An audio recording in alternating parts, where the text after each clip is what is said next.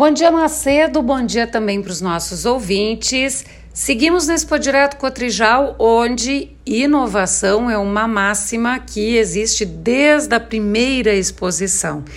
E em tempos de estiagem, a gente também busca soluções, respostas, ferramentas que possam ajudar o produtor a driblar esse que é um item que ele não controla, o clima, né?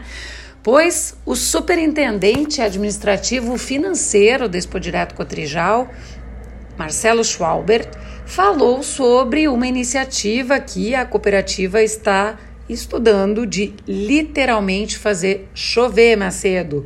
É uma tratativa com uma empresa que desenvolveu uma forma de indução da chuva. Isso está então em negociação, deve ser testado e se agradar, poderá estar sendo utilizada na área de atuação dessa cooperativa aqui no norte do estado.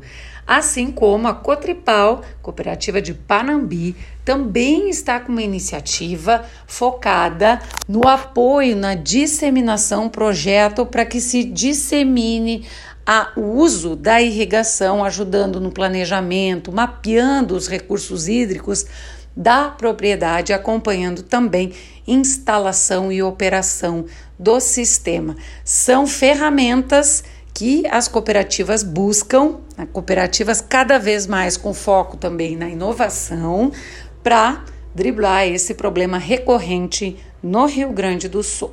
Com Campo e Lavoura, Gisele Leblen.